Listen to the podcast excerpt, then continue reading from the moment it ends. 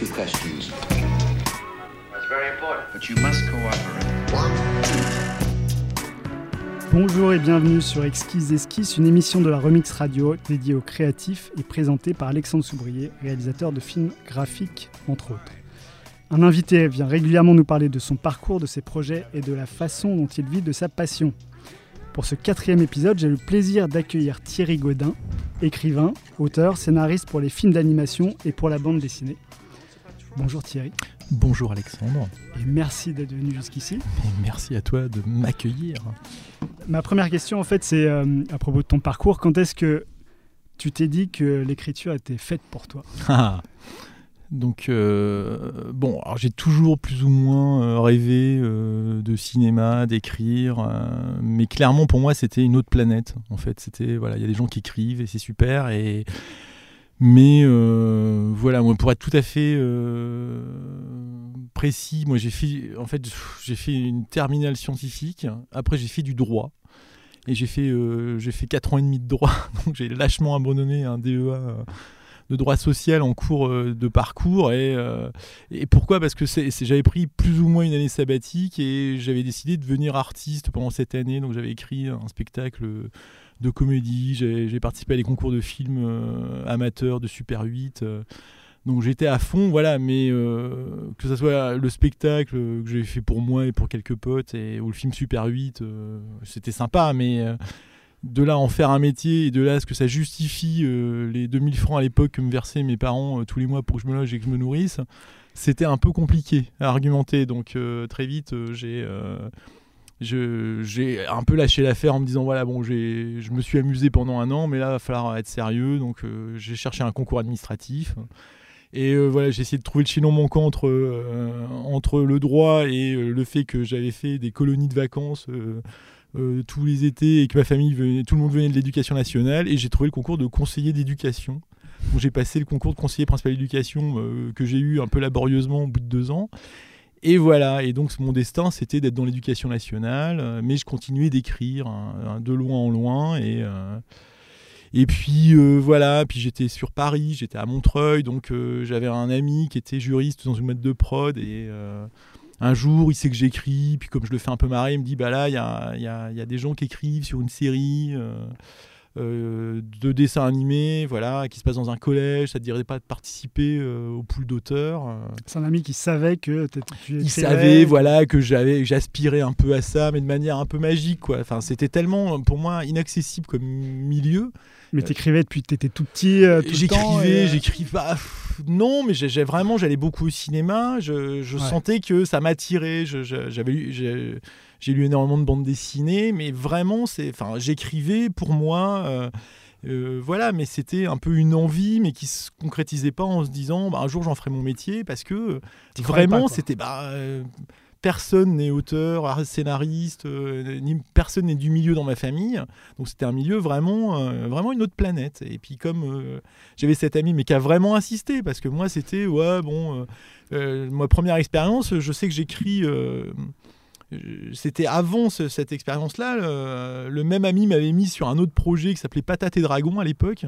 C'était un truc pour les tout petits. Et un il film, dit- un film d'animation. non, non, c'était des- une série avec euh, voilà euh, une princesse euh, qui est amoureuse du fou du roi, mais comme et comme son roi, son père de roi veut, veut la marier absolument, il, il y a des chevaliers qui débarquent à chaque épisode et, et donc l'objectif c'est de faire une espèce d'alliance entre le fou et le dragon du coin pour que le chevalier se fasse désinguer et et que comme ça la princesse n'a pas à l'épouser. Donc moi je me dis ah c'est génial, c'est une opportunité, je commence à écrire là-dessus. Donc je, fais des pages un peu comme j'écrivais en essayant d'être rigolo dans la page et j'envoie ça et je pense que c'est super, que j'étais hyper drôle, hyper pertinent et, et je me prends trois pages de notes avec euh, des trucs rayés partout du rouge on me dit bah ouais c'est sympa mais euh, voilà et c'est là que je découvre enfin voilà euh, qu'il y a des problèmes dramaturgiques que ça correspond pas à la caractérisation que donc moi je suis là ah bon mais euh, Et t'étais tout seul sur la série? bah non non on était plein d'auteurs quoi mais Ouais. moi j'écrivais un épisode Ah oui, d'accord. et donc, euh,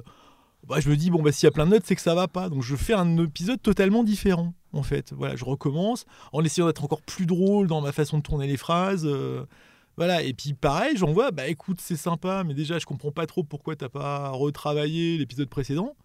Et puis surtout, je te refais trois pages de notes sur celui-là parce qu'il y a les mêmes problèmes de structure, de caractérisation. Et là, j'ai laissé tomber en me disant, bon, ben voilà, c'est pas pour moi, c'est bien la preuve que, voilà, c'est. Et donc, j'ai un peu lâché l'affaire pendant deux ans. Et là, quand il est venu me rechercher sur, euh, sur euh, Zap Collège, là, pareil, bon, et cette fois. Bon, j'y vais, j'écris euh, pareil et je me prends trois pages de notes. Du coup, il était super motivé, il était presque plus motivé que toi pour que tu fasses. Ah, il était plus motivé que moi parce qu'il croyait. Enfin, voyez. Et puis moi, j'étais, voilà, c'est une période un peu compliquée de ma vie en plus. Genre, mais, mais non, mais c'est quoi ces gens qui font des notes? Qui ne respectent pas mon travail d'auteur avec un majuscule, euh, alors que je suis super drôle, super pertinent. Et, et en fait, cette deuxième fois, quand je me prends les trois pages notes, je me dis, bon, peut-être qu'à un moment, il faut que je lise les notes. Ah, t'avais lu, bah, J'avais lu en diagonale en me disant, voilà, mais tu sais, un peu euh, cette espèce de culte, que, enfin, de mythe, de culte, n'importe quoi, de mythe, que artiste, on l'a ou on l'a pas, le premier G c'est le bon, enfin voilà, on est, enfin, voilà, il y a un génie en toi qui sommeille, tandis que là, bah, Là, tout à coup, j'ai accepté que c'était peut-être un métier et qu'il fallait en fait euh, que ça s'apprenait en fait et que même si on a une belle plume entre guillemets où on est rigolo, il y a peut-être un il y a peut-être un artisanat à choper. Donc, euh, en fait, j'ai relu les notes et je me suis dit, ok, bon, alors, qu'est-ce qu'il me dit? Alors, pourquoi le premier acte, il marche pas? Puis, c'est quoi ce premier acte? Et puis, c'est quoi la caractérisation? Donc, euh, donc j'ai commencé à, voilà, à retravailler en lisant les notes. Mmh. Je renvoie un texte et là, ah ben, c'est mieux et t'as plus que deux pages de notes en fait voilà donc euh, donc il y a une espèce de navette avec un côté bon bah oui une espèce de démarche à la fois d'humilité et puis de se dire bon bah si tu veux vraiment que ça marche à un moment il faut peut-être euh, écouter ce qu'on te dit et donc bah, reprendre un peu les euh, et voilà et donc il y a une espèce de navette comme ça où justement voilà bah, je renvoie c'est mieux mais attention fin du deuxième acte ça retombe là le personnage on le perd là c'est un peu chiant là euh, je comprends pas ce que tu veux dire voilà donc ok donc donc tout le travail ce qu'est le travail de scénariste, en fait, c'est euh, bah, être clair, euh, être économe en moyens, aller à l'essentiel. J'ai commencé à travailler sur le tas grâce à un, super directeur d'écriture qui était euh, Jean-Philippe Robin à l'époque et qui est toujours euh, qui est toujours dans la partie euh, qui, était ton ami qui t'a demandé non non qui était qui était qui était le, directeur littéraire de d'Alphanim Gaumont à l'époque et qui était un ami de mon, mon ami juriste Michael Manot et qui avait insisté qui, qui insistait en même temps auprès de lui mais tu devrais prendre Thierry il est intéressant mais genre les deux bah ouais je veux bien mais bon faut qu'il me réponde faut qu'il m'envoie des trucs quoi voilà. Et t'étais toujours tu bossais toujours toujours CPE à l'époque et c'était un peu, voilà, j'avais un peu lâché l'affaire. Voilà, mon destin, c'est CPE. Je vais être ça pendant 40 ans jusqu'à ce que je décède avec de la poussière dans les rides. Voilà, donc c'était, j'avais vraiment la patate à l'époque. Et, euh, et c'est vrai que là, euh, bon, il y a eu cette opportunité-là. Je me suis dit, mais si vraiment tu veux le faire, eh ben, il faut travailler, puis il faut apprendre. Voilà, donc ça a été vraiment une démarche d'apprentissage. Et eh oui, apprendre la structure, apprendre les personnages, apprendre euh, ce que c'est qu'une espèce de construction organique, que tout ce que tu écris euh, doit découler de ce qui précède euh, et que ça doit se répondre. Et enfin voilà, qu'est-ce que c'est que l'énergie d'un texte hmm. Et voilà, et donc il y a eu trois mois de, de navette, hein, de navette justement, de ben voilà, de d'apprendre que voilà la spontanéité c'est bien joli mais euh, c'est essentiellement du travail en fait de d'écrire un texte puis après tu acquiers des choses et surtout tu apprends à devenir ton propre lecteur. Et du coup tu as appris euh, juste avec les notes les allers-retours j'ai appris avec les notes j'avais lu aussi un bouquin important qui est la dramaturgie de, de Lavandier Yves Lavandier euh, qui a un très bon bouquin justement qui sur la base d'exemples tirés de films, de théâtre, de bande dessinée, vraiment, tu apprends la dramaturgie mais qui découle de ce qu'avait déjà euh, décrit Aristote dans la poétique. Enfin voilà, d'ailleurs il le dit directement, voilà, la dramaturgie. Euh, Aristote a tout dit. Et après, à partir de là, on peut le décliner. Et généralement, euh, tous les enseignements masterclass autour de la dramaturgie, c'est on prend les œuvres importantes et puis on les analyse. Voilà. Et donc Lavandier fait ça. Et puis j'ai fait quelques autres masterclass comme Maki, Troubi, qui sont des, grands. enfin voilà, des, espèces de d'enseignants du scénario. Et voilà, mine de rien, comme ça, t'acquiers de la théorie. Et puis, comme toute théorie, bah, tu l'intègres. Et puis, bah, à un moment, il faut que tu arrives à la dépasser pour la mettre en. Et puis après, à un moment, la clé, c'est euh, tu arrives à te lire. Et puis, tu vois si ce que tu écris, ça marche ou pas. quoi. Et bah, puis, si tes lecteurs comprennent pas ce que tu dis, bon, bah, c'est qu'il y a un problème. quoi. C'est pas que c'est des crétins et que ton génie est incompris, c'est qu'il y a un moment, t'es pas clair. Voilà, Ok. Et où- donc tu fais des allers-retours avec tes lecteurs en même temps qu'avec euh, tes... Euh, c'est pas des lecteurs, c'est plutôt les professionnels qui, Ouais. euh, voilà, pour la bande dessinée, on travaille énormément avec Romain Ronzeau, le dessinateur d'Espions de famille, et, euh, Hmm. et voilà. Et l'idée, c'est de faire en sorte que, euh, bah, que déjà tous les deux on soit euh, contents de, de ce qu'on fait, et puis surtout qu'on soit sûr que ça soit très clair euh, pour tout le monde ce qu'on veut dire. Hmm. Mais si votre premier lecteur, que ce soit le directeur d'écriture, votre dessinateur, euh, déjà, soit il dit qu'il y a un problème, soit il comprend pas ce que vous dites. Si dès votre premier lecteur, qui est un professionnel en plus, ça bloque, faut sans doute se poser la question. euh, Il y a sans doute un problème sur le texte. Voilà. Ok. Et donc toutes ces masterclass, ces livres, tu les lis pendant que tu es encore CPE Euh, je les ai lus avant même, je les ai lus avant, pendant, et puis voilà. Et quand euh, Osana au plus haut des cieux, mon premier texte a été envoyé euh, à la chaîne, bon voilà, voilà, c'était euh, un peu l'hystérie, genre, bah, écoute Thierry, ton texte, voilà, je pense que c'est prêt. Après ces trois mois de navette, où donc il y avait plus de notes, Ouais. et donc c'est parti à la chaîne. Là, bon voilà, c'était une espèce de libération. J'ai trouvé ouais. le courage de, de- de dire à la jeune femme que je convoitais à l'époque et qui est toujours ma compagne aujourd'hui que je l'aimais bien et plus que d'amitié. Voilà, grâce à ce, grâce à cette, euh, j'étais en train de rentrer dans sa friend zone et le fait de recevoir ce coup de fil en disant euh, ton texte par M6 m'a donné le courage de, de passer le pire coup de fil de mon existence. euh, voilà, pour lui dire que je l'aimais plus que d'amitié. Enfin, c'était catastrophique. Mais bon, voilà, après j'ai pu, D'accord. Est-ce qu'il t'a- continuer la démarche. voilà. Est-ce qui t'a donné aussi le courage de quitter euh, ton job de CPE ou c'était en- encore un peu plus tard? Ah non non alors en fait ça a été euh, bah, ça a été un peu étonnant parce que vu que j'ai commencé et ça a vraiment débloqué quelque chose cette série et, bilan derrière j'étais tellement à fond il y a une telle énergie autour de ça que euh, j'ai écrit 10 épisodes pour euh, cette première série euh, parce que très vite en fait euh, bah, ayant enfin accepté d'être à l'écoute et d'accepter que c'était un métier que ça s'apprenait et donc qu'il fallait être un peu studieux ben j'étais assez euh, efficace entre guillemets et voilà et j'ai euh, j'ai vraiment appris sur le tas mais de manière très rigoureuse et, et j'ai pu tomber 10 épisodes sur cette première série. En combien de temps du coup? Bah, le- c'était en, en 7 mois 8 mois voilà et, euh, et donc en parallèle j'ai commencé à envisager bah, du temps partiel dans l'éducation nationale puis du mi-temps et jusqu'à un moment et ce qui m'a permis d'ailleurs de redécouvrir le métier de CPE parce que quand tu es à, à temps partiel bah, tu es plus détendu et voilà et donc euh, il y avait un espèce d'équilibre pas inintéressant entre euh, ma vie de CPE et ma vie de, de scénariste Mhm. et puis à un moment, quand vraiment scénariste a pris beaucoup de place et que je commençais à avoir de plus en plus de boulot, et puis voilà, puis que j'étais de, voilà, que je commençais à être moins impliqué quand même dans le métier de CPE. Il y a un moment, euh, je me suis dit bon, on va arrêter, euh, on va arrêter de faire semblant. J'ai pris une disponibilité, je suis devenu scénariste à temps plein. Voilà. D'accord. Ah, Avant de Voilà parler, l'histoire rapide de ma vie. je vois. Euh, avant de parler de tes, tes projets, du coup, est-ce qu'il y a un artiste fondateur qui t'a donné envie de faire ce métier ou c'était vraiment quelque René chose... Goscinny. René Goscinny. René Goscinny, c'est mon héros.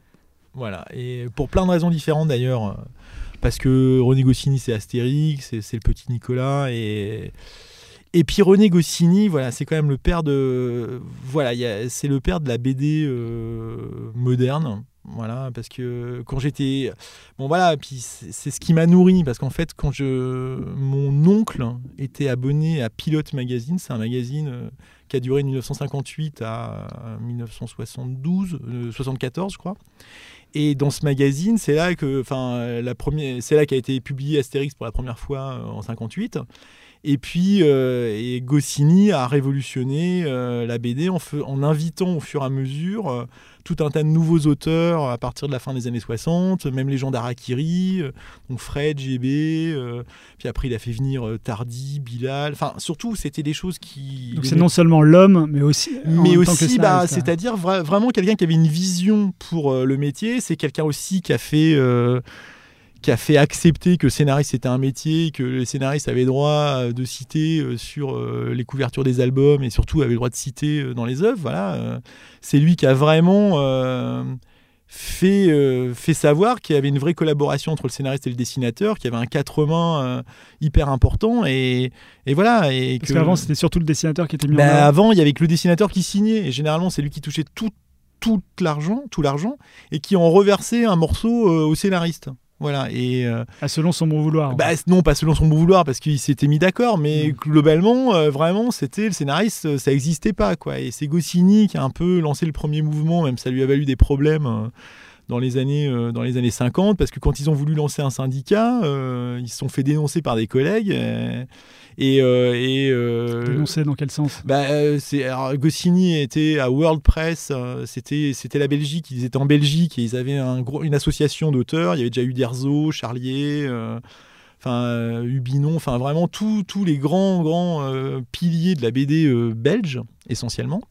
Euh, et en fait, à un moment, euh, ils sont, ils, et en fait, c'était la World Press fonctionnait dans le, dans le copyright. En fait, c'est-à-dire qu'ils possédaient euh, dès que vous signiez pour la World Press, euh, la World Press, vous aviez, enfin, le, le- le- propriétaire de World Press possédait les œuvres. En fait, c'était Trois Fontaines, il s'appelait. Et Il n'y pas de droit d'auteur. eh ben, il n'y avait pas de droit d'auteur et puis surtout voilà vous étiez vous étiez payé à la source et après c'était terminé et donc ils sont réunis à un moment tout, à l'initiative du Derzo, Charlier et donc Goscinny et euh, pour dire bah, c'est pas normal est-ce qu'on pourrait pas se, se fédérer pour réclamer à ce que nos œuvres nous appartiennent? Et il y a un petit camarade apparemment euh, dans le groupe euh, d'une trentaine de dessinateurs qui allait tout de suite rapporter à Trois Fontaines qu'ils se réunissaient et, et donc Trois Fontaines dit ok, il faut que je marque le coup, je vais en virer un, le moins, le moins indispensable, et il a viré Goscinny. Parce qu'à l'époque, Goscinny, c'était bien avant Astérix, euh, et il s'est dit, bon, je vais virer celui-là. Sauf que euh, Uderzo, Charlier étaient solidaires de Goscinny, ils sont tous barrés avec lui. Et c'est là qu'ils sont arrivés en France et qu'ils ont commencé à fonder, euh, je crois que c'était Unifrance, un syndicat. Et après, eh ben, ils se sont réunis, et c'est là qu'ils ont créé Pilote, et qu'elle allait devenir, c'est là avec les premières pages d'Astérix, euh, ils ont créé Astérix. Euh, voilà, c'est là-dedans qu'il y avait Tanguy et la Verdure, enfin toutes les grandes séries Blueberry et, et voilà. Et donc Goscinny, ce, ce- créateur qui a en plus euh, prêté main forte à toute la nouvelle génération. euh, voilà, les mecs comme Druyer, Bilal, enfin ils comprenaient pas forcément ce que faisaient ces mecs, mais il s'est dit c'est intéressant, on le passe quoi. Et donc voilà, donc Goscinny à la fois en tant qu'auteur, en tant qu'homme et en tant que promoteur d'un métier et d'un et d'un et d'un art, euh, voilà, pour moi c'est vraiment voilà, c'est quelqu'un que j'aime beaucoup. Voilà. Alors, on s'est rencontrés euh, tous les deux dans un espace de coworking il y a quoi Il y a 4-5 Tout ans bien, tout honneur. Voilà. Tout à fait. Et euh, tu commençais à écrire un bouquin, ou tu, tu continuais à écrire un bouquin Mm. qui parlait de tes années euh, en tant que CPE. Tu Mm. l'as commencé longtemps après avoir quitté ton job du coup de. CPE. Alors en fait non, j'ai pris des notes, euh, j'avais commencé à écrire dès le début de ma carrière, ce qui était au début des années 2000. Et puis j'avais euh, j'avais continué de l'écrire de loin en loin euh, parce que je trouvais qu'il y avait des choses.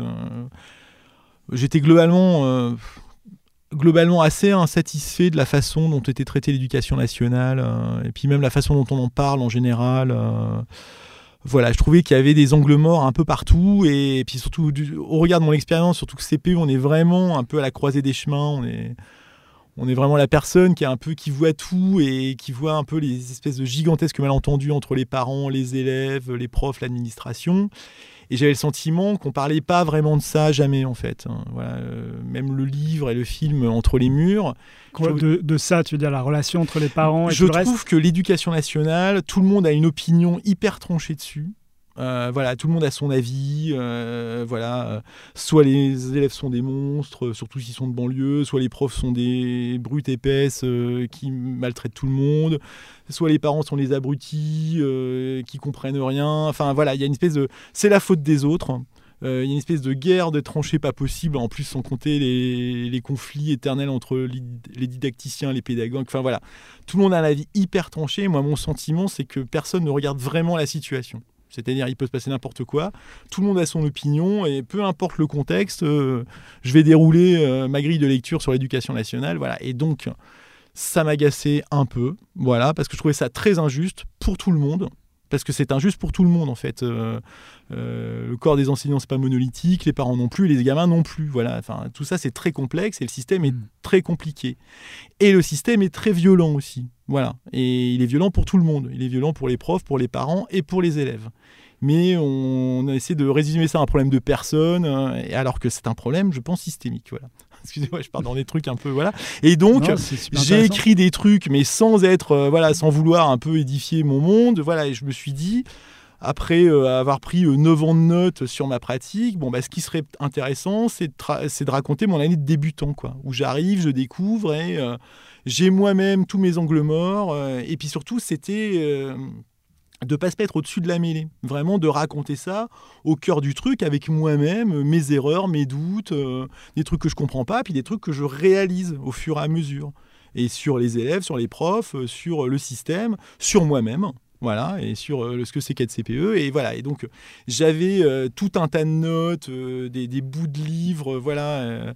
en plus, je ne savais pas trop ce que je voulais faire, si je voulais faire de moi un personnage romanesque en racontant toutes mes histoires d'amour. voilà, je voulais, j'avais une espèce de masse, un peu, une espèce de gloubi-boulga de notes. et quand j'ai repris un bureau, c'était dans l'idée, bon, quand même, là, tout ça, faut que j'en fasse quelque chose. Voilà, et donc, quand j'ai repris, c'était, allez, je reprends le truc. En plus, j'avais une expérience de scénariste qui me permettait de, voilà, de voir euh, qu'il fallait synthétiser et aller à l'essentiel. Donc, je me suis dit, allez, je reprends ça et j'essaie vraiment d'aller au bout de la démarche. Voilà. Et donc, euh, quand je, quand je t'ai croisé, c'était au moment où, allez, je prends un bureau, espace de coworking et je m'y mets sérieusement, je vais au bout de ce truc. D'accord. Et aujourd'hui, ce livre, on peut le dire, est terminé. Il est terminé et il va être publié, Alexandre. Publié. Truc de ouf. Et publié quand? Publié le 21 mars là, donc euh, c'est d'une actualité brûlante. C'est un scoop, c'est un, scoop, euh, remix, euh, remix radio, c'est extraordinaire. Et il s'appelle comment ce livre? Il va s'appeler Égaré, conseiller principal d'éducation, année zéro. Voilà. Donc ta première année en tant que... Ma première année, mais qui, qui reprend des événements qui se sont déroulés au long de mes, de mes neuf années de carrière dans mon collège. Et voilà la couverture de ton livre est assez représentative, j'ai l'impression. C'est ça, c'est une baston de bouffe. Hein. Euh, voilà, c'est ça. Mais joyeuse. Voilà, c'est pas euh, les gens sont horribles, la vie est moche, c'est voilà. C'est le, cauchemar du CPE, la baston de bouffe. Et en même temps, il y a de la vie, il y a de la joie. Voilà, c'est donc voilà, c'est comment je gère cette belle énergie de la jeunesse et euh, tout en faisant respecter voilà mon, rôle de, de, défenseur de l'ordre. Voilà, donc c'est comment il fallait affronter toutes ces contradictions au quotidien avec euh, voilà l'humain en moi et puis euh, le fonctionnaire qui devait qui avait un cahier des charges au niveau de sa mission euh, de faire régner l'ordre et la paix. Voilà. tu tu sors aussi bien enfin elle est sortie une bande dessinée. Ah, mais j'ai une, actualité délirante. ah, non, mais c'est la folie furieuse. Le tome 6 de Espion de famille une bande dessinée jeunesse c'est ça. Qui sort chez euh, BD Kids, BD Kids Bayard, c'est ça Non, non, c'est toujours Bayard. C'est BD Kids Okapi et c'est la publication d'histoires qui sont publiées, prépubliées dans Okapi, le magazine Okapi. depuis 2008 maintenant. Depuis 2008. Et euh, qu'est-ce que tu peux dire d'Espion de famille? Ah, Espion de famille. Bah, alors déjà, euh, moi, c'est. Bah, pour en revenir à Goscinny, voilà, ça, c'est vraiment un rêve qui se réalise, faire de la bande dessinée parce que moi j'ai été vraiment biberonné, euh, j'ai vraiment appris à lire avec la bande dessinée et voilà, faire de la BD, euh, ça, ça a été une opportunité euh, extra, voilà, de, bosser pour Okapi, en plus qui est, un, qui, est qui est un magazine qui est très lu, qui est très très lu et voilà, qui a toujours. je me souviens, c'est le magazine de mon enfance, moi-même. Je sais pas si c'est le tien. Euh, bah alors moi pas trop, moi j'étais plutôt euh, Pif Gadget euh, et, et, journal de Mickey et, pilote donc, mais pilote voilà je les avais en stock vu que c'est et voilà. Et c'est vrai que au Capi mais ouais ouais au Capi j'ai toujours croisé ça au CDI enfin voilà et donc bah oui oui donc bah, espion de famille ouais c'est ce qui est bien c'est que la télé c'est c'est une super école du scénario de la structure. Mais généralement on bosse sur des projets qui sont pas à, tout, à soi on, est censé. C'est pour ça que c'est une super école, c'est que voilà, on a. Euh, c'est des projets de commande, tu veux dire bah, C'est de la commande, mais voilà, on a un cadre, on a les personnages donnés hmm. et il faut jouer avec. Donc il faut bien les maîtriser, bien les connaître, maîtriser un ton, c'est-à-dire euh, savoir faire à l'imitation d'eux. Voilà, c'est-à-dire euh, donc c'est vraiment euh, un, beau travail de caméléon et puis vraiment de structure. Là, c'est vraiment il faut tomber un truc qui corresponde à ce qui est demandé et puis voilà qui tienne la route et en même temps on peut mettre des thématiques à soi. voilà, mais c'est vraiment de la commande. La bande dessinée, j'ai vu que c'était euh, j'ai rencontré le responsable de la BD à l'époque et qui me disait bah voilà là on a il y a Émile Bravo qui euh, qui arrête euh, Jules je sais pas si vous connaissez la BD Jules voilà et donc il y a un créneau qui s'ouvre donc il faudrait une BD d'aventure qui plaise autant aux filles qu'aux garçons voilà, et à partir de là, bah, propose-moi un truc. Bon, bah alors là, moi j'étais au taquet. Et... Donc j'ai réfléchi à deux thématiques qui me touchaient. Je suis parti de deux thématiques qui me touchaient particulièrement. C'est les rapports intergénérationnels entre entre petits-enfants et grands-parents, parce que euh, moi j'ai commencé à m'intéresser à mes grands-parents, enfin j'ai réalisé euh, qu'ils avaient vécu le 21e siècle, le 20e siècle. Euh, j'ai un, un, grand-père qui est mort euh, dans les années 40, mais qui avait fait la Première Guerre mondiale. il avait 18 ans en 1914. J'ai mon autre grand-père paternel qui a vécu la débâcle. Donc voilà, nos grands-parents, ils ont vécu le XXe siècle et généralement, la façon dont ils les appréhendent, c'est comme euh, les gentilles personnes euh, qui nous reçoivent le dimanche et on mange du cake aux fruits euh, en regardant la télé. Enfin, voilà, il n'y a pas forcément ce rapport-là d'interrogation du passé et particulièrement à l'adolescence où moi, en tout cas, je m'étais un peu détaché d'eux. Voilà, genre, bon, il faut aller voir ses grands-parents moi je enfin voilà j'aimerais bien aller euh, enfin voilà il faut aller faire la bise à papy et mamie alors que euh, tu as un âge où euh, tu as un peu moins de dispo pour voilà et, quand j'ai commencé à me réintéresser à eux c'était trop tard voilà.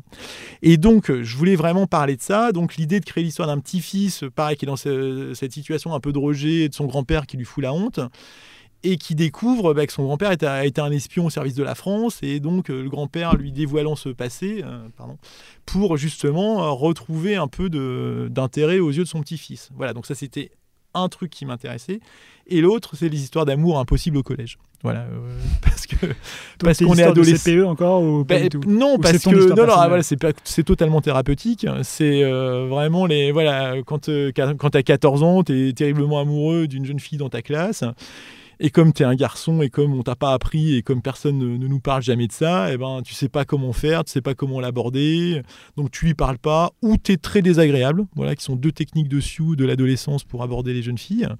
Donc et tu donnes euh, des clés dans ta bande dessinée euh, Je donne des non non parce que c'est vraiment euh, l'idée de voilà, je clairement, voilà, je, me remets en scène euh, tel que j'étais l'adolescent qui n'arrive pas à aborder la jeune fille de ses rêves, mais comme son grand-père espion euh, réveille ses anciens ennemis et que tout le monde est menacé de mort, ah bah là, la relation va peut-être devenir possible du coup. Voilà, donc je crée une situation de conflit parce que Leila, la jeune fille du livre, adore l'aventure et est fan du grand-père. Et donc même Alex peut devenir un peu jaloux de son grand-père parce que le grand-père a l'intérêt et pas lui parce que lui, euh, il est plutôt jeu vidéo, il s'intéresse pas trop à la lecture. Et son grand-père, alors lui, il a tout lu, les Trois Mousquetaires, tout ça. Et puis en plus, ça a été un vrai héros euh, de la vraie vie, quoi. Et donc euh, une espèce de trio affectif là qui se met en place. Et voilà, donc ça me permettait de parler de ça. Et je pense que, comme c'est Bayard qui a trouvé Romain, Romain Ronzeau le dessinateur, et euh, c'est un mariage de raison qui s'est transformé en collaboration euh, merveilleuse, parce qu'on s'entend vraiment euh, comme la roue en foire, et on partage vraiment les mêmes thématiques, et ben mine de rien, l'énergie de, ces deux thématiques, vraiment que c'est dur une relation amoureuse à l'adolescence et le lien très fort entre un grand, enfin avec nos grands-parents et surtout quand on commence à creuser un peu leur passé et voir que ben oui, ils ont vécu, ils ont vécu, et donc on est les héritiers de ça aussi, eh ben, ça a pu alimenter jusqu'à six épisodes et un septième euh, l'année prochaine. Quoi. Voilà. Et vous visez combien d'épisodes? Eh bien, le septième sera sans doute le dernier. Voilà. Parce que, Malheureusement Non, non, parce qu'on travaille on a travaillé en saison avec des émotions très fortes et différentes euh, et des thématiques très fortes par, par saison, euh, vraiment comme dans les séries. Et, et euh, moi, j'étais un peu traumatisé par des séries de mon enfance euh, comme Torgal, enfin vraiment que j'adorais. Et puis à un moment, ça a continué alors que je pensais que c'était fini, moi. Et à un moment, je trouve que ça s'est un peu perdu en route, quoi. Voilà. Donc, donc l'idée, je pense que ce qu'on fait, enfin en tout cas, on a des très bons retours de lecteurs qui sont touchés par ce que ça raconte. Donc l'idée, c'est pas, c'est pas, c'est les respecter en vraiment finissant de belle manière et de manière un peu en apothéose euh, cette série qui nous tient à cœur. Voilà, tous les deux. Comment est-ce que tu travailles justement avec Romain Ronzeau, le dessinateur? Est-ce que tu lui envoies Je le maltraite, je lui dis euh, tu m'écoutes, euh, t'as rien à dire. Non, non, en fait, on Romain, si tu nous écoutes. Romain, Romain, je suis désolé, je, le monde doit savoir. Non, non, en fait, eh ben, sur le premier tome, on a travaillé très séparément, vu que moi j'ai vendu mon scénario à, à Bayard. Et, et c'est une fois le scénario validé, qui m'ont trouvé un dessinateur. Ils m'ont trouvé. Euh, ils avaient fait d'autres essais d'ailleurs, et c'est vrai que c'est avec Romain que ça a marché. Mais Romain qui avait un style très différent d'ailleurs à l'époque. Et quand ça marche pas avec un dessinateur, c'est toi qui dis ça ah marche non, pas. Ah non, c'est pas moi. Euh, oui, enfin, il y avait un dessinateur. Euh, bah, qui, qui, fait des. Qui, bah, c'est, dommage, j'ai mangé son nom, mais qui, qui, est, un dessinateur qui marche bien, qui a fait un, livre érotique très chouette avec Ovidie il y a quelques années. Euh, bon, les gens font, le recoupement et je m'excuse auprès de lui d'avoir mangé son, prénom. Il avait fait donc une, planche, mais c'était un peu trop ado. Quoi. Ils avaient plutôt l'air d'avoir 17-18 ans alors qu'on était plutôt dans euh, la tranche vraiment 13-14, euh, fin, 14-15, allez, fin de, fin de collège. Et donc Romain, voilà, donc c'est plutôt Bayard qui avait décidé que ça correspondait pas tout à fait à la tranche d'âge de Capi. Et donc Romain est arrivé, donc euh, moi en plus je découvrais les planches, donc j'étais tellement content que ce soit dessiné, donc j'avais pas forcément un regard critique ou dirigiste, voilà. Et puis donc on l'a fait un peu le premier tome, chacun dans son coin. Mais dès le deuxième tome, euh, voilà, on, a commencé dès le début à se dire qu'est-ce qu'on veut pour le deuxième tome, réfléchir ensemble. Euh, voilà, Romain arrivait avec ses idées et on bossait euh, vraiment. Donc dès l'histoire, bah tiens, on pourrait faire ça, voilà. Et donc c'est un travail vraiment de binôme dès le départ. Et on travaille vraiment comme ça. Et quand on a bien bien discuté, moi je, commence à rédiger, je lui renvoie, on fait plein de navettes jusqu'à ce qu'on soit content, en fait. voilà.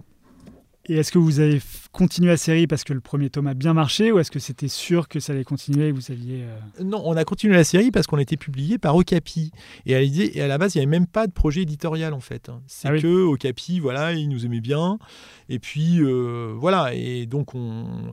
Et euh, puis les lecteurs aimaient bien ce qu'on faisait aussi. Donc, voilà, ils, nous commandaient parce que, voilà, il faut passer des, des BD dans Okapi. Donc, vu qu'on était... Il y a un travail de fidélisation. Hmm. Et puis que la la, relation, euh, dès le deuxième tome, a vraiment pris euh, de l'ampleur. Où là, vraiment. Euh, c'est un retour des lecteurs en direct, en fait.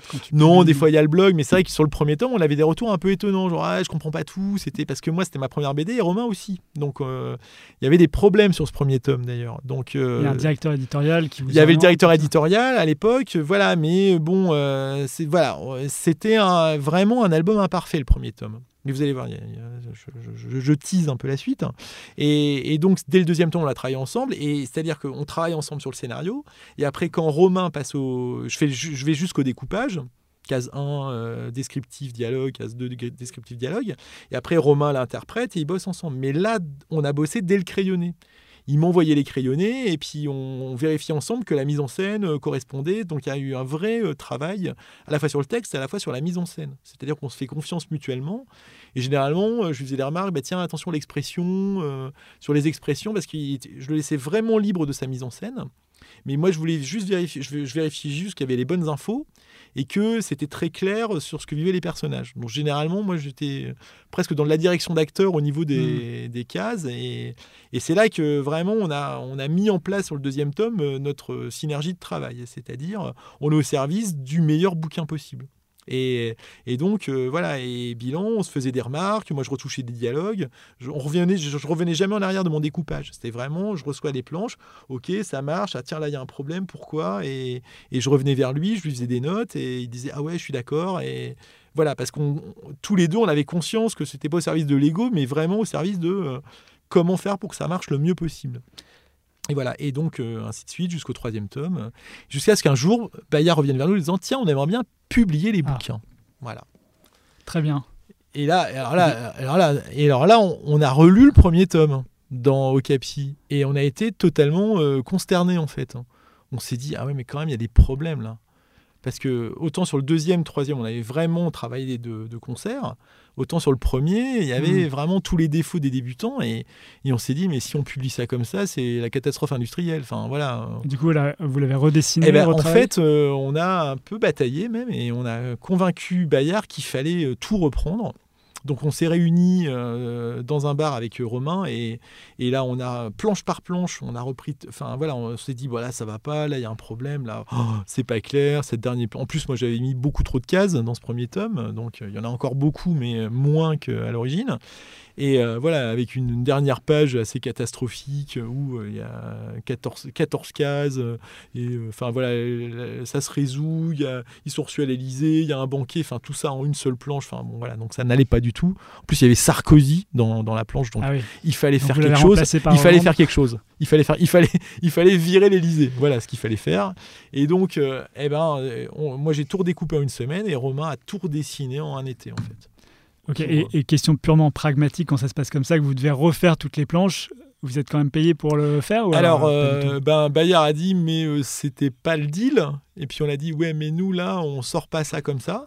Donc on a réussi à négocier un peu, euh, un peu d'argent. Et puis euh, voilà. Et, et, et là, pour le coup, j'en ai donné. Enfin, c'est Romain qui en a récupéré la plus grande partie parce que là, pour le coup, lui, il a, il a fait un travail de titan pour tout reprendre en T'as repensé à. Goscinny, tu t'es dit. euh, J'ai repensé à Goscinny. Et au dessinateur. J'ai prié Goscinny. Ah, J'ai prié Goscinny. J'ai repensé à Goscinny et je me suis dit voilà. et- ok. Et du coup, la série, maintenant, on peut dire qu'elle marche bien. La série est un succès planétaire. Non, non, oui, non, la série marche bien. Vraiment, on est très content. Les lecteurs sont chouettes. On fait des dédicaces qui se passent vraiment plutôt bien. Euh, on est très. Alors là, je sous réserve. Voilà, là, d'un point de vue juridique, euh, je suis très très prudent. Mais on a même repéré sur Netflix un film qui s'appelle Undercover Grandpa, qui ressemble très étrangement à Espion de famille. Voilà, mais je, voilà, je, je n'accuse personne. Je ne dis rien. Voilà, c'est lancé. Deux mais- scoops dans la mais c'est vrai que voilà, à bilan, on s'est dit bon bah tiens, euh, on a pu inspirer peut-être des gens, voilà. Donc euh, voilà. Alors, tu fais des livres, tu fais bande dessinée, et comme tu l'as dit, tu es aussi scénariste de Mm. films d'animation. Tu as travaillé sur des films d'animation comme. Enfin, des, séries d'animation, voilà. pardon. ouais, J'ai travaillé sur des films d'animation qui n'ont pas abouti, mais j'ai travaillé sur les séries. Voilà, Séries d'animation comme Le Petit Prince, Peter Pan, Heidi. Voilà, ça c'est des les grosses séries, alors plutôt des adaptations euh, qui sont passées Ouais, voilà, sur. France Télé, sur TF1. euh, et euh, ben oui, oui, euh, puis je développe aussi, j'ai fait de la direction d'écriture aussi, pour en- bah, un peu comme Jean-Philippe Robin au début de l'interview, euh, pour encadrer des Mhm. poules d'auteurs et amener une série à bon port. Et, et puis là, je développe actuellement deux séries d'animation. voilà, une adaptation de Benjamin Shaw, qui est un auteur euh, jeunesse. Génial. Voilà, Ouais, donc euh, pour- sa série Poupoupi d'ours, là, avec Ouais, euh, ouais, le- super série. Gros ours et petit ours. Donc on adapte ça en série pour les tout petits. Voilà, euh, je travaille avec Mhm. Christelle Rosset sur cette série. euh, euh, voilà, et on fait une série sur la confiance, la, la pensée positive, et l'éducation positive. Voilà. On a Ah oui, donc tu reviens à tes années. bah enfin, oui, parce qu'à un moment là, moi, je suis dans une période de ma vie où voilà, c'est T'as vraiment envie. bah, de quel sens en ça a tout ça quoi? Pourquoi on fait ça? C'est pas ju- enfin voilà, le temps de cerveau disponible, c'est quelque chose qui est quand même très très présent dans nos métiers. Voilà, donc euh, on s'adresse quand même à des enfants qui a un public éminemment respectable. Donc euh, voilà, et c'est il faut il faut qu'on les respecte profondément. Donc si on leur raconte des histoires, il faut que ça les touche, que ça leur parle. euh, Et que ça les voilà. Hum, Enfin voilà, c'est j'ai envie de voilà de de que ça s'adresse aux enfants et que les enfants le reçoivent de la meilleure manière possible et que, et que, ça les abrutisse pas si possible. Voilà. Donc tu fais pas que de la commande quand tu fais de la série Bah d'animation. si, c'est de la commande. aussi- Mais Ah oui, je pense que la commande, c'est très respectable et que quand on fait de la commande, il faut respecter profondément le public à qui on s'adresse. D'accord, donc tu adaptes les demandes. de- euh, du- Bah, C'est-à-dire que là, en plus, comme euh, je, fais, je, je- je développe sur une des séries et je co-développe avec euh, Christelle Rosset sur l'autre, voilà, c'est euh, bah, qu'est-ce, que, qu'est-ce qui, moi, me touche Qu'est-ce que j'aurais aimé voir, moi, en tant qu'enfant à l'époque Et donc, vraiment, je me mets à la place du public. Et, et ben, voilà, c'est vraiment, euh, il faut, faut toucher le public sans le manipuler, sans se foutre de lui. euh, voilà, donc il faut que ça soit le mieux possible euh, et que ça l'entraîne dans des histoires parce qu'on a besoin d'évasion et puis on a besoin aussi de, voilà, de vivre des émotions qui nous permettent de, Hmm. bah, de les reconnaître et de mieux les appréhender. Enfin, voilà. Mm. Du coup, c'est c'est quoi ton statut aujourd'hui? T'es intermittent, t'es euh, Non, auteur, je suis indépendant, totalement agissant euh, scénariste indépendant, euh, freelance, euh, voilà. Totalement. Voilà, donc euh, je, je cotise aux AGSA et à l'IRSEC. Pour la sécu et la retraite, qui je pense passionne euh, Ouais, les ouais, ouais, auditeurs. par- Voilà. tout à fait. Bah, si quelqu'un veut faire devenir, un gros pic d'audience, euh, sur cette phrase, je pense. Là, voilà. Euh, du coup, tu, tu travailles pour pas mal de studios de production, Folie Image, Méthode Animation, Alphanim, me semble-t-il. Alors en ce moment, voilà, je travaille pour Alphanim Gaumont et je travaille pour Supamonx. voilà. Comment tu les trouves? C'est tous ces clients tu, Bah, en l'occurrence, maintenant, c'est plus ceux qui me trouvent, voilà, parce que je commence à avoir un petit CV et un petit nom dans, dans, dans- dans l'animation, donc voilà, donc euh, je suis contacté, et puis voilà, puis c'est par le bouche à oreille, et, puis après, euh, c'est si la relation de travail euh, prend bien, ben écoute, euh, et comme c'est le cas, eh ben, écoute, voilà, on, on travaille ensemble. Tu n'as pas besoin de faire des, des actions particulières pour aller chercher Non, je tes- ne vends pas mon corps. Je voilà, je, je reste Ta très, très sobre. Je, ouais, non, mais en- voilà, c'est après. Et puis c'est faut que les, les envies se croisent, quoi. Moi, je viens aussi avec mes envies et mes euh, voilà, mes, mes élans euh, créatifs en disant, moi, je pense que ce serait bien qu'on raconte ça comme ça et que c'est ça qu'il faut faire et et voilà. Et je pense que c'est la clé d'être un peu sincère et que ça soit dans le enfin. Le travail de commande, c'est du travail de création et, et il faut absolument sûr, mettre de la sincérité là-dedans. Sinon, ça devient horrible comme métier. Si vraiment vous croyez pas du tout à ce que vous écrivez et que vous ne- n'avez pas du tout envie de vous adresser à un public euh, euh, d'enfants ou un public populaire, bah, enfin, c'est juste horrible. Il faut arrêter. Voilà. Donc non, non, il faut, euh, il faut vraiment amener euh, son envie de bien faire et sa sincérité là-dedans. Et donc, il faut aussi que ce que vous avez envie d'amener corresponde à ce que veut faire la chaîne ou la production. Et si c'est pas le cas, euh, il y a un moment, il faut se poser la question si c'est juste de rester ou pas. Voilà. Ouais, c'est une rencontre un- entre un auteur et un producteur, du coup. C'est ça. Bah, Ouais. C'est-à-dire, voilà, est-ce qu'on veut tous raconter la même histoire? Et voilà. Aujourd'hui, est-ce que tu continues à développer tes compétences, à lire des livres sur la question, vu que t'es- maintenant tu, tu, tu- Ah oui, ah bah, je ah enseignant bah, sur euh, la non, mais ce qui, est, ce qui est catastrophique dans ce métier, c'est qu'on on n'arrête jamais d'apprendre en fait. Euh, euh, catastrophique. Ben non, mais parce que c'est, on n'est jamais peinard. Ouais. On n'est jamais peinard. On n'est jamais arrivé. On n'est jamais, euh, voilà, c'est, ça n'existe pas d'être au sommet, et d'y rester tout le temps. euh. Même pour un- ceux qui font des masterclass. il y a tout un travail méditatif pour réussir à séparer votre personne de ce que vous faites. Voilà, donc il faut rester convaincu qu'on va y arriver et que on a une expérience. Et après, bah là, en plus, là, je commence à travailler. Euh, je, développe un projet de fiction et je travaille sur une, euh, sur une commande, sur une, chouette adaptation de séries étrangères euh, en fiction.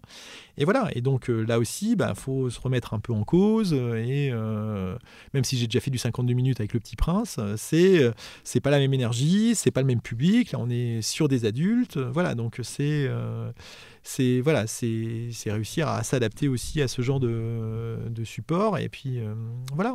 Je, je, je doute pas que, que, que je vais y arriver, mais voilà, c'est euh, puis aussi voilà dans l'idée de de toute façon à chaque fois il, il faut faire le mieux possible et le mieux possible c'est du travail, c'est de l'énergie et c'est du doute souvent. Voilà, donc on n'est jamais euh, on n'est jamais peinard en fait. Ouais, Voilà. C'est l'aventure qui te permet d'avancer et qui te donne des ailes. Oui, des ailes, mais, mais comme c'est beaucoup de travail, euh, voilà, c'est Ouais. euh, et votre premier texte est fatalement médiocre en fait. Voilà, c'est une fois que tu as accepté ça, que le génie euh, est une vue de l'esprit. Enfin, les- tous les grands génies, en fait, c'est des gens qui détestaient tellement ce qu'ils faisaient qu'ils ne laissaient partir dans l'univers que les choses dont ils étaient sûrs. Enfin, Goscinny, c'était quelqu'un de terriblement torturé. hein. Il- et son entourage devait lui planquer. Il suffisait d'une petite critique dans un fanzine alors que la presse était dithyrambique Hmm. ça le foutait en l'air euh, pour, euh, pour trois semaines. euh, Il était, euh, voilà, c'était. euh, Du coup, toi, tu acceptes ça maintenant? Bah, la de toute façon, c'est fatal. Euh, L'unanimité, je pense que c'est une illusion, mais oui, c'est un travail à chaque fois de. euh, Mais même quand vous faites un texte et que vous recevez des notes, on a tous ce fantasme, j'envoie un texte et c'est parfait. Hmm. Ah ben non, y a, on- parce qu'on a tous nos angles morts à chaque fois. Donc oui, ben, on va recevoir. euh, C'est très subjectif aussi. c'est subjectif. Tu peux oui. envoyer un directeur de prod qui va aimer, un autre qui va moins aimer. C'est subjectif, mais à un moment, donc, il faut trouver l'argumentaire pour, euh, pour euh, faire passer ce que tu voulais faire passer. Parce que si, si tu as des notes, c'est peut-être que c'était pas suffisamment clair. Hmm. Donc voilà, il y a tout un travail, et puis vérifier que les notes sont bienveillantes aussi. Voilà, donc, euh, donc il y a tout un travail de, de, dégrossir euh, qu'est-ce qui vient de, de ton interlocuteur, qu'est-ce qui vient de toi. Est-ce que le problème c'est que ton interlocuteur, ou est-ce que toi aussi tu as ton problème? Donc l'idée, après, voilà, c'est comme tout, c'est comme trouver, euh, mais même comme Romain me fait des notes, je suis là genre, ah bah non, c'était bien, et puis en fait je les lis, et puis ah bah oui, effectivement, j'avais pas vu ça, et si on fait ça, ça va être mieux. Donc donc c'est accepter qu'on peut améliorer tout le temps. Voilà. Comment est-ce que tu trouves ton inspiration? J'aime bien ces Ah, la comme ça. question ben, Ah bah ouais, c'est abrupt. hein. Alors l'inspiration, euh, alors l'inspiration, je crois vraiment que ça vient de, à la fois de l'expérience et à la fois des références. Voilà, c'est. euh, Toi, allé- tu n'arrives pas à identifier d'où vient cette inspiration? Je pense que ça vient de. Exactement. Enfin, est-ce que parfois tu lis des livres en te disant tiens, je vais, m'inspirer ou est-ce que c'est juste quelque chose de continu euh, tout le temps Moi, ce qui m'inspire, en fait, c'est les choses qui m'ont plu déjà. Voilà, c'est euh, pour Espion de famille. Voilà, moi, je me suis référé aux BD qui m'avaient transporté quand j'étais euh, Comme par quand exemple. j'étais enfant, comme Bernard Prince, Blueberry. Mais Bidouille et Violette, enfin voilà, euh, des choses un peu obscures comme Monsieur Tendre de GG, voilà, c'est une BD assez peu connue, mais voilà, ça c'est des choses, tu te dis, euh, tiens, on peut mettre de l'émotion dans la bande dessinée, et puis surtout, euh, voilà, Greg aussi, qui est un très grand scénariste, voilà, c'est des choses qui... qui m'ont parlé, qui voilà, je dévorais, je tournais les pages, je me disais, mais c'est génial, et voilà, et donc moi l'idée de pouvoir donner ça à mon tour à, des gamins, je me suis dit, mais voilà, il faut que je fasse ça. D'où l'idée d'aller puiser des choses qui me touchent personnellement. Donc, vous voyez, Espion de famille, par exemple, c'est à la fois dans des, dans des souvenirs personnels et c'est dans des références euh, de bandes dessinées trépidantes, euh, avec euh, voilà, euh, de l'aventure, des héros malmenés, maltraités. Enfin, voilà. Euh, ben non, mais c'est Frank Capra qui dit que quand votre héros est à terre, faut lui mettre un coup de pied dans la tête. Voilà, donc euh, voilà, ça c'est euh, et Bernard Prince, Blueberry, ça fonctionne que comme ça, quoi. C'est euh, c'est l'accumulation des ennuis qui fait qu'à un moment il arrive à s'en sortir parce que tout le monde est tellement contre lui que les gens commencent à se tirer les uns sur les autres. Enfin voilà, et, et il s'en sort alors qu'il devrait pas s'en sortir. Donc euh, donc voilà, et donc, euh, donc mes inspirations, c'est à la fois les références euh, cinéma, BD, livres. Euh, Tu continues encore à trouver le temps de lire des bandes dessinées, de regarder Moi, des séries. Il y a tellement de trucs. Je regarde beaucoup de séries, je lis moins de BD parce qu'il y en a trop et j'arrive plus à suivre. Donc là, je vais plutôt vers ce que je connais, ce que j'aime. Puis il y a des choses, voilà. Puis j'ai quand même des amis euh, qui me conseillent et donc euh, voilà, il y a- régulièrement, il y a quand même des trucs qui arrivent et, et qui me bottent. Et voilà, donc, euh, donc voilà. Voilà, donc l'aspiration, c'est un peu un mélange de tout ça, et puis à un moment, voilà, et plus ma vie personnelle, ce qui me paraît important Mhm. de, de mettre en scène pour, euh, voilà, pour, euh, pour changer le monde, voilà, pour parler un peu, euh, sans être mégalomaniaque, mais juste de dire, voilà, qu'est-ce que je pourrais faire, qu'est-ce que je pourrais, quel héros pourrait, à mon sens, envoyer une image positive de euh, ce qu'il faut faire pour, euh, pour changer le monde, voilà. Tout simplement. Tous, en toute humilité, j'ai envie de dire, voilà. Est-ce que tu es confronté à la page blanche? En gros blanc, bien sûr, encore. Euh, bah, euh, la page blanche, la page blanche, non, parce que je te dis, il y a toujours un truc à pas trop la page blanche. Après, le fait de savoir comment tu dois remplir la page et comment tu alimentes tout ça. euh, euh, bah, c'est Maki qui disait euh, si vous êtes face à la page blanche, c'est que vous avez peut-être euh, dit tout ce que vous aviez à dire de personnel à l'intérieur de vous. Donc à un moment, il faut aller à la, libra- à la bibliothèque. Quoi. Voilà, c'était. Pour trouver l'inspiration. Bah, c'est ce qu'il disait, voilà, c'est qu'à un moment, ah, bah, je suis face à la page blanche, donc euh, c'est effectivement si vous n'êtes que dans de l'introspection, euh, si je suis que dans l'introspection, à un moment, euh, voilà, si, j'ai raconté euh, ma vie amoureuse, ma vie professionnelle et que j'ai plus rien à dire, bah, peut-être qu'il n'y a plus rien à dire. Donc il faut aller raconter autre chose sur un autre sujet qui a peut-être rien à voir avec ma vie telle qu'elle est, mais qui résonne à un autre niveau. L'idée c'est ça, c'est que voilà, a- tout peut, tout peut être traité, des, des univers qui n'ont rien à voir avec moi, mais dans lequel je vais inviter des thématiques qui résonnent avec ce qui me touche. Donc Et- toi, tu n'en es pas encore arrivé au stade euh, de la page blanche, du coup. Là, ce, que tu, ce dont tu parles dans tes séries, tes bandes dessinées, ça te touche toi? Ben non, mais là en plus j'ai j'ai des j'ai des- j'ai d'autres projets avec Romain là. On, après Espion de famille, on a un autre projet, peut-être plus de science-fiction, mais euh, voilà, qui va être dans un univers totalement différent. Et moi, ce qui me paraît important, c'est voilà, c'est que dans cet univers de science-fiction, c'est inviter les thématiques et les choses qui vont que à la fois on va rester dans notre sincérité, Romain et moi, et qu'on va toucher le lecteur. euh, voilà. Et donc peu importe l'univers et les héros entre guillemets. euh, après, il y, a- ouais. des choses à construire en termes d'univers, en termes de. Ok, donc tu espères ne jamais arriver au, à ce stade de la page blanche, parce que sinon, ça voudrait dire que Bah, le stade de la page blanche, euh, oui, il y a un moment, euh, qu'est-ce que je fais quoi? Après, là, il y a beaucoup de choses dans les tuyaux là, mais euh, Ouais, le jour où je vais reconstruire une série, mais enfin, j'ai plein d'idées, plein d'envies. Là, c'est plutôt le trop plein que j'essaie de gérer en ce moment. Voilà, l'idée, bon, bah, j'ai des envies, mais chaque chose en son temps. Il faut pas que je me noie dans des projets divers qui m'empêchent de bien traiter chacun d'entre eux. quoi. Et à contrario, comment est-ce que tu sais qu'une œuvre est achevée? Ah, Ah, ça en fait en trois, trois questions. euh, hein. Ah bah une œuvre, bah là j'ai l'exemple avec le bouquin, c'est qu'à un moment euh, il faut laisser partir une œuvre et puis c'est un moment tu t'en remets aussi euh, au regard d'autres gens. C'est-à-dire voilà un éditeur, euh, il y a un moment il faut lâcher le truc. Voilà et la perfection n'étant pas de ce monde, Euh, voilà, le, le- le livre, je l'ai relu, j'en peux plus de ce livre. Voilà, c'est, Mm. je l'ai relu tellement et je l'ai tellement retravaillé que voilà, et c'est qu'à la fin, euh, tu fais des notes, tu fais des corrections, puis à un moment, bah voilà, il faut lâcher le truc. Donc tu te donnes une deadline, tu dis voilà, ce jour-là, Bah, c'est la vie qui te donne une deadline, quoi. C'est la vie, Ouais. c'est tes interlocuteurs. Bon, Bah, tu voilà, pourrais c'est toujours fini. être en train de travailler. Oui, mais là, ça devient un peu triste à un moment. Et ça devient surtout. Là, ça devient. Il faut pas que ça devienne pathologique. C'est-à-dire qu'à un moment, il faut lâcher les choses. Euh, J'ai avec- j'ai- j'ai, regardé un documentaire sur Vicomte Mhm. qui s'appelle La page 52, je crois, où euh, on voit Vicomte pendant euh, 10 ans, 15 ans, qui essaye de sortir son, son livre. Et euh, c'est très impressionnant de voir qu'il n'arrive pas à. Ah ben voilà, à là c'est le piège. ouais. C'est-à-dire qu'à un moment, Vicomte voit des trucs que plus personne ne voit, il n'y a que lui qui les voit. Hmm. Euh, Lui, il va avoir des défauts que plus personne ne voit, et il y a une forme de, de, de malheur là-dedans. De malheur, de bah non, c'est horrible, euh, mais euh, c'est c'est Michel-Ange, Mi- Michel-Ange, Michel-Ange, Michel-Ange.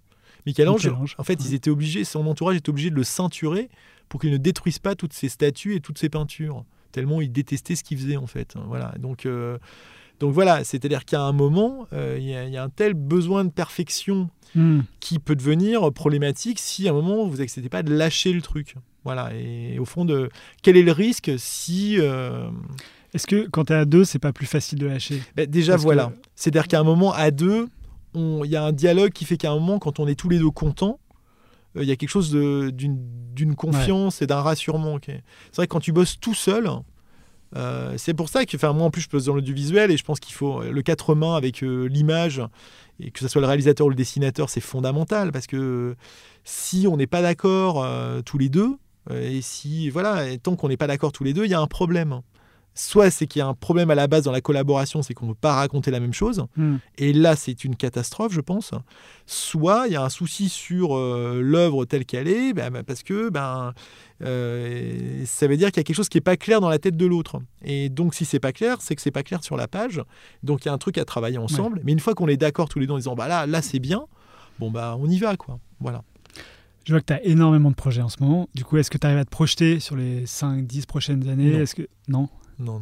Tu te dis pas, tiens, euh, j'aimerais avoir sorti C'est deux, très trois livres ouais. Non, c'est très ouvert. C'est non, non, je suis plutôt détendu par rapport à ça. Euh, Bon, l'idée c'est de continuer de- d'en vivre, hein, et- mais là il y a quelque chose de euh, Bon, après, on n'est pas à l'abri d'un accident cérébral, mais euh, voilà, il y a quelque chose d'ouvert et surtout l'idée vraiment d'être à l'écoute de ce qui est juste et de, de ce qui me parle, de ce qui résonne, que ça soit dans la commande ou dans les projets perso, mais qui peuvent se transformer en commande. Donc voilà, c'est euh, l'idée que ce soit pas désincarné, quoi. Il n'y a pas l'incommande d'un côté, les projets personnels. Mm. C'est que tout ça, c'est la même rivière euh, qui doit être au service euh, des mêmes choses. Enfin, je- moi, je constate quand même qu'on creuse souvent les mêmes sillons en tant qu'auteur. On a des thématiques, tous, qui nous parlent plus ou moins que d'autres. Et l'idée, voilà, c'est comment euh, reprendre ces thématiques, les traiter le mieux possible, de plus en plus, et, et quel que soit le support, en fait. Voilà. Et l'idée, c'est pas de se fourvoyer dans des projets euh, qui me parlent pas, et voilà. euh, Ok. voilà. je sais pas si c'est clair, mais Très donc clair. j'en sais rien Si, ce qui va se passer. Je voilà. euh, alors, à terme, je sais juste qu'on va finir Espion de famille au tome 7, euh, qu'il y a un livre qui sort et je sais pas si j'aurai l'énergie euh, ou l'envie d'en écrire un autre. euh, je sais pas, je sais pas ce qui va se passer. Est-ce que est-ce que je vais écrire euh, plus pour de la fiction? Est-ce que je vais écrire pour le cinéma? J'en sais rien. Et c'est pas grave. Voilà. Alors, tu me parles pas mal de. Enfin, tu as parlé de Michel-Ange, de Clissi- Je parle beaucoup, ouais, je sais. T'es là pour ça. tu parles de Goscinny, euh, euh, tout ça. Est-ce que Ouais, toi. des, des- des références assez humbles, voilà, Michel-Ange, Goscinny, enfin voilà, des- Bah oui, bah, la base quoi. Donc, est-ce que toi, tu as envie de laisser un nom comme euh, ces gens-là? Ah, la question, euh, oui, ben j'aimerais bien avoir est-ce que une la question statue, j'aimerais avoir un prix. euh, Non, mais de- quand, quand tu parles à des artistes, souvent, ils te, ils te disent que. euh, alors, souvent, parfois, ils te disent qu'ils font ça parce qu'ils. pour des questions de peur de, de mourir, de machin, et de laisser un nom après. C'est une question un peu philosophique. Alors c'est une question philo. Alors bon, alors le problème, si tu veux, c'est que à l'échelle des temps géologiques, tout ça, Ouais. c'est quand même assez tu, vain. peux, tu peux quand même en fait, répondre Je simplement veux dire, sur. voilà, non mais je veux dire, il suffit d'un conflit nucléaire Ouais. dans 3-4 ans, et bon, voilà, tout ça n'aura servi à rien. Hein non, non, mais ça. donc, euh, comment répondre à ça Euh, Est-ce que tu as réfléchi Si tu n'as pas réfléchi. Oui, oui, j'y ai réfléchi. Ah. Alors après, je voudrais pas faire des réponses trop ésotériques euh, qui, euh, voilà, me c'est quand même me une question pour enfermer euh, en sortant. euh. Non, T'es pas obligé de répondre. non, non, mais si, je, en fait, comment dire ça sans passer pour un taré complet J'ai envie de participer énergétiquement au monde. En fait, voilà, je vais, voilà, si j'ai une réponse qui vient de Goscinny encore, euh, c'est Goscinny qui était avec, c'est Greg qui racontait ça dans un super reportage euh, sur Goscinny. euh, voilà, avec tous les gens qui ont connu Goscinny qui parlent de lui. Et un jour, il raconte que voilà, lui, il est Greg est donc avec Goscinny dans la rue et puis il voit un gamin en train de lire Astérix. Et le gamin éclate de rire. Mais vraiment éclate de rire. Il est mais vraiment mort de rire en lisant Astérix. Et là, t'as Goscinny qui se tourne vers, euh, vers Greg et qui lui dit Tu vois, ça, c'est notre Légion d'honneur. Et je trouve, alors, et je trouve qu'il y a là-dedans quelque chose d'hyper juste. Et je veux vraiment pas faire le mec, genre, ah, le sourire d'un enfant est une nourriture, tout ça, mais sans rire, euh, ce que ça m'a apporté, moi, de lire des bouquins, des BD, de voir des films qui m'ont profondément touché, si juste j'arrive à transmettre cette émotion et cette joie et juste voilà euh, d'avoir un retour là-dessus qu'à un moment j'ai participé euh, à l'énergie du monde dans un sens comme ça où euh, des gens un peu nés de bœuf ou un peu voilà ou pas bien ou un peu voilà genre je m'en sors pas et tout à coup il y a une espèce de fenêtre de joie d'exaltation dans un truc que j'ai fait eh ben entre guillemets c'est gagné. Voilà et euh, j'aime beaucoup aussi ce que dit Didier Vampas euh, en disant voilà, euh, parce qu'on lui posait la question voilà, est-ce que vous en- ça vous ennuie pas de pas avoir le succès. Mais c'est quoi un succès? À moment, si je touche 2000 personnes avec mon album, enfin Marine Le Pen, 10 millions d'électeurs, c'est un succès. Est-ce que voilà, est-ce que c'est ça euh, Bah, Est-ce que c'est ça le succès quoi? Ouais. Donc euh, moi je m'en fous si je touche mes 2000 euh, auditeurs et que ça les botte et qu'ils sont contents, c'est-à-dire que j'ai réussi à traduire mes émotions pour que ça atteigne des gens qui me connaissent pas, eh ben là c'est gagné. Là j'ai fait mon travail et là je suis content. Voilà. Alors tu réponds euh, beaucoup à ma question suivante, mais qui ne traite pas de succès, parce que le succès il est quantifiable, mais plutôt de réussite. C'est quoi la réussite pour Ben, c'est ça, voilà. coup, et que c'est la même chose. euh, Et que si je peux gagner ma vie correctement en pouvant toucher des gens et des gamins et des adultes et que ça va parler, que ça va toucher et que voilà que j'ai été au service de ça, eh ben c'est gagné. Voilà. Et euh, et euh, oh, je peux dire encore une anecdote. Vas-y. Non parce que c'est une histoire que j'aime beaucoup sur Frank Capra. Euh, Mm. Parce que Frank Capra, j'aime beaucoup Frank Capra aussi. Euh, moi, La vie est belle et Monsieur Smith au Sénat, c'est des films qui m'ont, euh, pareil, bah voilà, qui m'ont touché. Et je me dis, oh, voilà, si je peux faire ça un jour. Et bah, Frank Capra, tout le début de sa carrière, il a visé une seule chose, l'Oscar. Il voulait l'Oscar du meilleur réalisateur. Mais vraiment, c'était son obsession. Donc, il, pareil, lui, il a commencé en plus, euh, voilà, il a commencé à bosser pour de la comédie. Et à un moment, quand ça a commencé à marcher, qu'il a fait des films comme Horizon Lointain, il s'est dit, voilà, je veux l'Oscar. Et ça devenait une obsession. Et il y a même un moment, euh, une cérémonie, euh, on appelle, allez Franck, c'est ton tour. Il se lève et c'est pas lui, c'est un autre Franck. Donc euh, il se cogne la honte. Et un jour, c'est New York-Miami, paf, il a l'Oscar. Franck Capra, donc il monte sur scène euh, et il a l'Oscar. Et euh, bon, ça y est, il est arrivé, c'est génial. Et derrière, il tombe malade. Une maladie Normal, grave. On lui donne six mois à vivre. Enfin, vraiment, euh, c'est catastrophique. Et un jour, il y a un prêtre qui vient le voir. Et puis voilà, et puis Franck Capra en robe de chambre dans sa superbe villa, et voilà, plus goût à rien, à quoi bon tout ça? Et t'as le prêtre qui lui pose une question, mais pourquoi vous faites des films? Et là, il y a une espèce de, de porte qui s'ouvre dans sa tête, mais oui, au fond, pourquoi je fais ça? Et il a réalisé, bah voilà, parce que si c'est pour l'Oscar, bah, euh, une fois que tu l'as, bah, c'est bon, tu peux, tu peux aller planter des poireaux, euh, voilà. Et, et c'est là qu'il y a un truc qui s'est passé dans sa tête. Il dit mais je suis au service de quoi? Et, et là, ben oui, il s'est rappelé ben, son amour euh, des gens, du peuple américain et, et de cette espèce de, enfin, les petits gens qui font le monde, l'homme de la rue. Et c'est là qu'il a commencé à faire euh, ben, tous ces films sociaux sur euh, le cœur de l'Amérique, euh, les gens qui se battent contre les capitalistes. euh, Enfin voilà, et les, les gens qui se battent face à un système qui écrase, qui méprise. Et voilà, et là, La vie est belle. Et c'est après donc son Oscar qu'il a fait La vie est belle, Monsieur Smith au Sénat, L'homme Mhm. de la rue. et, et voilà, il a mis ça au service. Alors après, même, il a bossé pour euh, la propagande, l'effort de guerre, pour, euh, voilà, pour les petits gars qui se battaient. Mais et, et- et il a guéri. Et il a guéri parce qu'il il était au service, euh, pareil, de cette énergie qu'il donnait au monde pour, euh, voilà, pour dire aux gens, ben, je pense à vous et voilà ce que vous êtes. Voilà, lui, il a fait vraiment un cinéma sur la dignité, un peu comme Bertrand Tavernier, qui est encore un mec que j'aime, enfin voilà, un réalisateur que j'aime beaucoup. Voilà, c'est c'est des gens, voilà, ils sont au service de quelque chose qui est plus grand qu'eux et, Et entre guillemets, peu importe leur personne. Mais ceux au, au service de quoi ils sont, c'est magnifique. Alors, je ne suis pas là, mais si je peux être au service de quelque chose que j'estime beau et grand, eh ben voilà, c'est gagné, quoi. D'accord. Donc il faut, enfin il y a deux moralités à ton histoire. C'est la première, c'est qu'il faut pas avoir de but défini dans la vie parce que sinon on se pose pas les bonnes questions. Forcément. faut pas avoir de but. Je pense qu'il faut savoir au service de quoi on est. Voilà. Ouais. Et être au service, voilà, je fais, j'écris des histoires. Pourquoi? Eh ben, J'écris des histoires pour toucher les gens de la bonne façon. Je Mm. n'allais pas pour les manipuler ou pour leur vendre de la lessive. Alors, et on leur vend de la lessive parce que malheureusement c'est la pub qui alimente euh, le système. Voilà, c'est que- bon, voilà, c'est embêtant, mais c'est comme ça. Mais euh, voilà, on est là pour leur dire je m'adresse à toi, je te parle, je te respecte, et je te raconte une histoire qui m'aurait fait vibrer à ton âge ou qui m'aurait fait vibrer à ta place. Voilà. Et la deuxième moralité, c'est si tu vas mal, appelle un prêtre du coup. c'est ça, c'est ça. Je pense qu'il faut trouver. C'est Jesus, hein. c'est Jesus, Jesus, qui va nous sauver. Non, non. On- Euh, c'est pas, c'est pas tout à fait ce que je dis, Alexandre. hein. Je dis voilà qu'à un moment, il faut savoir pourquoi on fait les choses et que Bien parfois sûr. on peut les faire pour les mauvaises raisons et que quand on fait les fait pour les mauvaises raisons, on peut être très malheureux et ça m'est arrivé. Voilà. Et du coup, si tu avais quelque chose à dire à quelqu'un qui voulait se lancer là-dedans, ça serait plutôt euh, de, de, euh, quelque chose de ce genre-là, de Bah, faire si- quelque chose. de- si tu veux te lancer là-dedans, fais-le bien, savoir pourquoi travaille, le fais. apprends le métier et surtout, enfin, pourquoi tu le fais quoi. Mhm. Si c'est pour, euh, euh, voilà, tu, tu- tu peux le faire pour l'argent parce que c'est un métier, il faut gagner sa vie. Mais si tu fais ça que pour ça ou que pour la gloire, eh ben il y a un moment où tu vas être très malheureux. Voilà. Donc il faut le faire pour un truc qui résonne profondément en toi. Voilà. Ma dernière question, c'est. euh, J'aurais pu être prêtre en fait. ben, peut-être. Tout peut encore changer.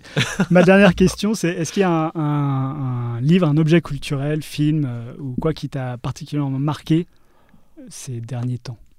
Euh, Ah bah alors euh, là très récemment, je suis allé voir euh, moi Tonia. Ah, qui vient de sortir. Ah, ben, que j'ai trouvé euh, super. Parce que voilà, pareil, bah, c'est. euh, Et en plus, voilà, euh, il y a une forme de ré- réhabilitation de la vérité autour de ce personnage. euh, voilà, que moi que j'avais j'avais vu de loin dans les années 90 et qui était vraiment la méchante qui avait agressé sa, sa, sa compétitrice. De... Et là, quand vous voyez ce film, vous voyez à quel point. c'est un peu des personnages comme Amy Winehouse qui sont crucifiés par les médias et par le monde, Hmm. alors qu'on on ne connaît pas le contexte en fait. Alors Et- j'avoue que n'ayant n'ay- n'allant plus beaucoup au cinéma pour des raisons euh, familiales, etc. euh, c'est quoi le, le pitch de- du film? Ben non, mais Tony Harding, je sais pas si tu te rappelles, euh, c'est une patineuse olympique. euh, c'est une patineuse olympique, voilà, qui est, qui- voilà, avec une mère catastrophique, maltraitante. mais c'était surtout une bouseuse en fait. Elle venait du sud des États-Unis, avec ses parents, c'était des rednecks, une mère serveuse. Hmm. Donc, prétendait être patineuse artistique dans un milieu qui avait décidé que c'était pas à elle de représenter les États-Unis, parce qu'il fallait être un peu, euh, voilà, c'est un monde un peu aérien, un peu, euh, c'est un peu la haute le patinage artistique. Donc le fait que cette nana qui vient, qui est une pécore et qui vienne un peu euh, du, euh, euh, des classes populaires, en plus qui parle comme eux, et, mais c'est la première à avoir réalisé le, tri- le triple axel aux États-Unis. Le fait que cette nana risque d'être la représentante des États-Unis, c'était pas audible Hmm. pour la fédération, et donc, donc déjà, elle n'était pas la bienvenue dans le milieu, alors qu'elle était très bonne.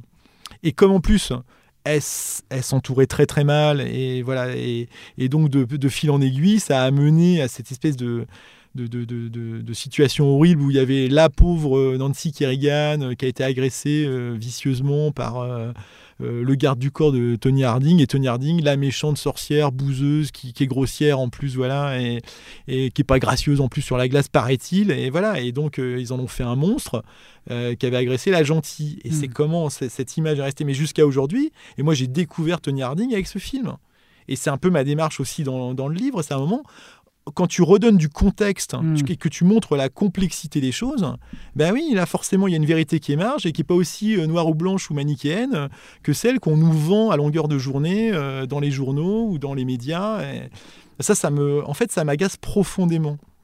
Le fait de, de à vouloir trop simplifier, parce qu'il y a aussi un mépris du public, eh ben quelque part, euh, oui, on, on- on, déforme l'image des gens. Euh, enfin voilà, moi, qui ai travaillé en banlieue, enfin moi je trouve ça insupportable le traitement de la banlieue.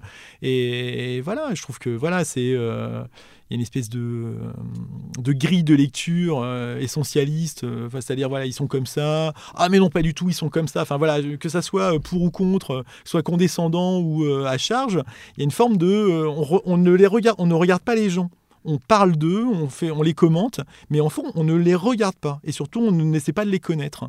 On discute de concepts, de gens, de jeunes de banlieue, de classes populaires, d'électeurs de Marine Le Pen, mais personne ne va regarder concrètement qui ils sont euh, et la complexité de leur choix euh, et de leur existence. Voilà.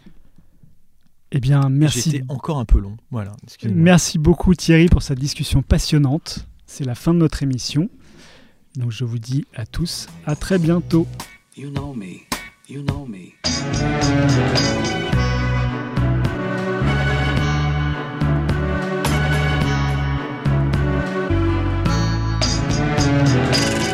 Please, please, help me, help me, help me, help me. What do you want? I need some information. You don't understand. I absolutely refuse.